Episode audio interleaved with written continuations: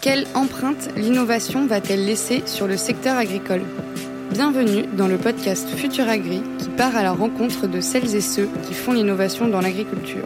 Après le Salon de l'agriculture, je vous emmène au LFD, le rendez-vous de l'écosystème agricole et alimentaire innovant organisé par la ferme digitale. Nous allons y rencontrer quelques-unes des startups et partenaires présents pour comprendre comment ils et elles comptent laisser leur empreinte sur l'agriculture de demain. Bonne écoute Bonjour Pierre et enchanté, bienvenue dans notre euh, studio Futur Agri au LFD. Est-ce que je peux d'abord te laisser te présenter? Tout à fait, bonjour, donc Pierre Boucher, euh, directeur d'AgriSite. Euh, pour me présenter rapidement, j'ai commencé euh, ma carrière professionnelle au conseil en organisation, donc l'amélioration de processus, euh, très axé supply chain. Et puis, étant fils d'agriculteur, je me suis naturellement euh, petit à petit tourné vers le secteur agricole pur pour ce genre de, genre de mission. J'ai dû à un moment donné retourner sur la ferme familiale, donc ça m'a encore plus plongé dans, ce secteur-là. Et on a ensuite eu l'opportunité de travailler pour, pour une coopérative dans le sucre, euh, qui avait des besoins d'optimisation logistique et de déployer euh, un logiciel pour optimiser, euh, pour optimiser les flux. Améliorer le service rendu aux clients et diminuer, diminuer les coûts. Et, c'est et donc on a fait ça avec le cabinet Emerton, qui a une entité spécialisée data euh, qui fait donc euh, des logiciels SaaS sur mesure. Et donc on a fait un premier, un premier logiciel pour un, pour un client euh, ad hoc. Et en voyant l'impact que ça avait eu tant sur, bah, sur la satisfaction client, les économies réalisées, et puis surtout nous on était au quotidien avec les équipes sur, le, sur la qualité de travail, avec beaucoup moins d'aléas à gérer au jour le jour parce que beaucoup de choses étaient anticipées. Mm. Et ben on, plus ma connaissance du monde agricole, on a fait un, un, benchmark et on a vu qu'il y avait le même type de problématique dans, dans tous les autres systèmes agricoles. Donc que ce soit les céréales, l'alimentation animale, euh, dans toutes les filières, dans, toutes les filières qui peuvent, qui peuvent exister. Et donc on s'est lancé sur, euh, sur cet outil en SaaS, pour le coup, donc industrialisé à destination de, des coopératives et des négoces intéressant d'être parti effectivement de quelque chose de très très concret euh, et, à, échelle en fait d'une coopérative, d'une problématique et de cette idée ensuite de pouvoir l'extrapoler, je dirais, à d'autres à d'autres filières. Aujourd'hui, c'est, euh, je crois, la première fois. C'est ça que vous êtes euh, au, LFD. Qu'est-ce que vous en attendez euh, Voilà, pourquoi vous avez pris votre stand et, et, qu'est-ce que vous allez en faire de ce stand?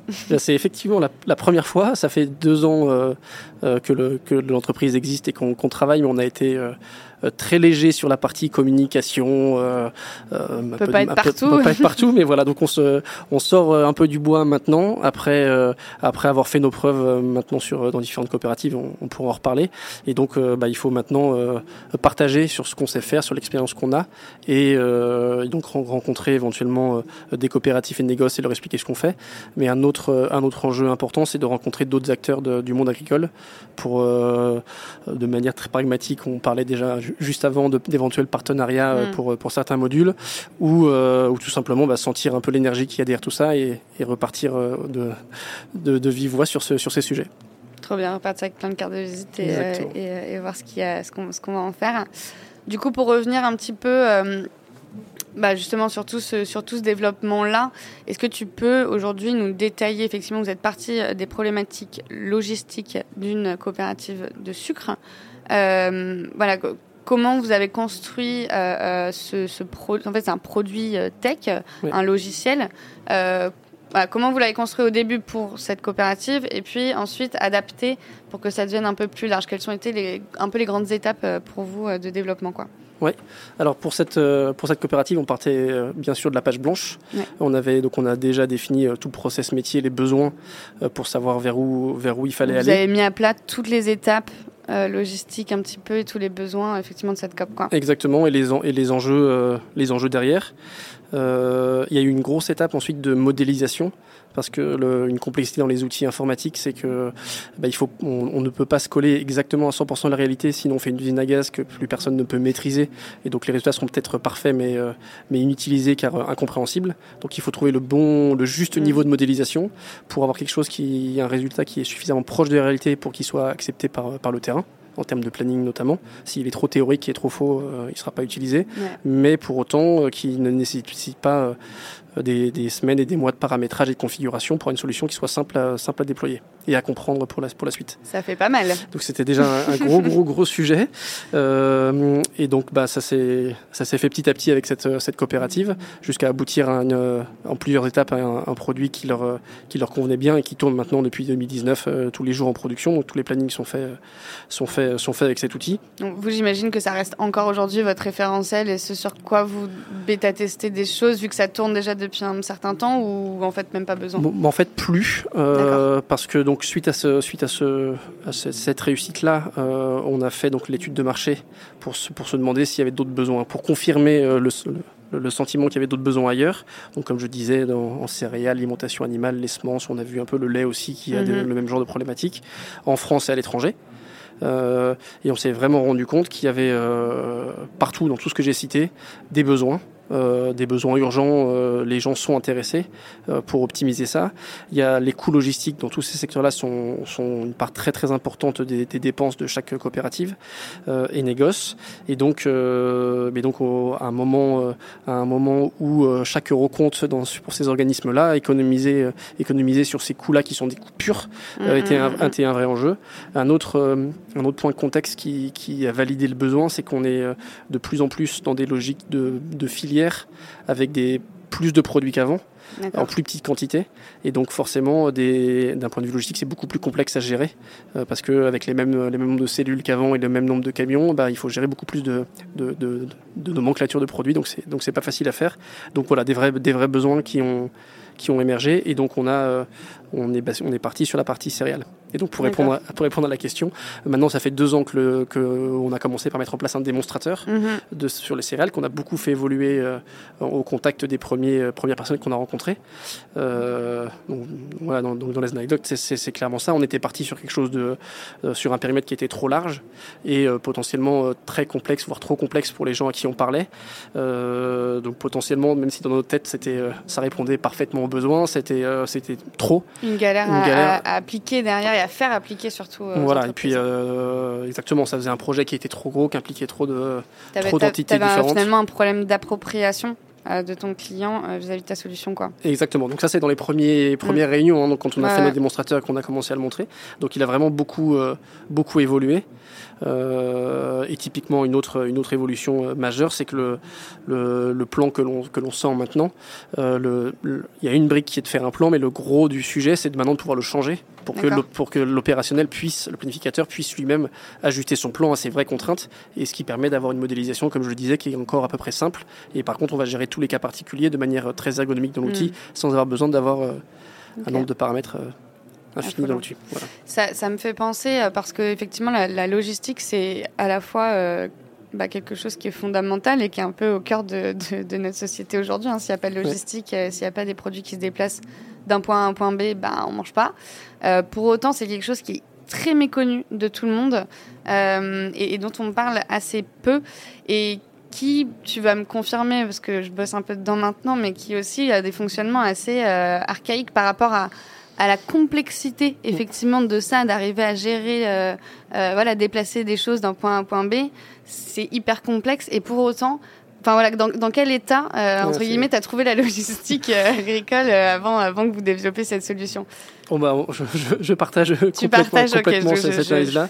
Et, et, et, ça fait le lien exactement avec, euh, avec ce que je disais avant, de ne pas arriver avec une solution trop complexe. Ouais. Les maturités sont vraiment très diverses dans les différents organismes, mais de manière générale plutôt peu avancées, on va dire, par rapport à. Tu as déjà, tu vois, des logiciels qui existent, des, ils, bossent sur, ils bossent sur quoi bah, y il y a systématiquement un ERP qui gère voilà tout le transactionnel.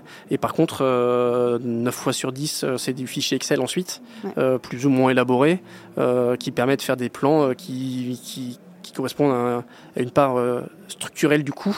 Donc c'est donc effectivement il y a un vrai décalage entre l'enjeu monstrueux de, des coûts derrière ça et, et la technique qu'on y met qu'on y met derrière quoi Ouais, c'est vraiment des, des, cerveaux après qui arrivent à se dire ok avec tous mes tableaux Excel euh, je fais un Exactement. peu un lien quoi. Exactement. mais, mais avec euh, de plus en plus de complexité à le faire. Je parlais des mm. filières qui font que c'est plus compliqué. Et puis bah, les coopératives, euh, elles, elles, se sont restructurées petit à petit. Elles sont de mm. plus en plus grosses. Donc donc évidemment c'est pas la même chose de gérer 15 silos qui sont sur un département et 300 silos qui sont sur un quart de la France. Et évidemment les enjeux si on se trompe sont sont pas du tout les mêmes. Et, et, ça donne aussi les moyens de s'équiper avec des outils comme le tien. Enfin, c'est sûr que j'imagine que voilà, vous vous tapez pas dans n'importe quelle euh, entreprise agricole. Vous avez un peu aussi un, une taille minimum où ça vaut le coup d'investir, j'imagine, dans, dans, vos outils. Oui, il y a, il y a une bah, évidemment, s'il y a trois silos à gérer, euh, le... il n'y a pas forcément la pertinence de le mettre en place. Le cerveau là suffit pour le coup, devrait, devrait le gérer, on est complètement d'accord. Et par contre, euh, par contre, utiliser un module euh, basique standard, même pour des coopératives qui sont pas très grosses, mais pour au moins avoir un outil pour, pour modéliser tout ça de façon simple, c'est quand même, on est assez convaincu, un besoin pour remplacer de l'Excel et mm. ou, du papier comme il peut y avoir par-ci par-là. quoi. Super. On, a commencé à en parler, mais j'aimerais bien qu'on continue un petit peu cette euh, phase historique. Quels sont aujourd'hui un peu vos, prochains gros défis? Comment euh, vous imaginez le développement euh, d'AgriSite maintenant que vous êtes sorti? Du bois bah, Là, on, on, est dans une étape où, donc on a fait nos, démonstrateurs, on a réussi mm. à convaincre les premiers clients.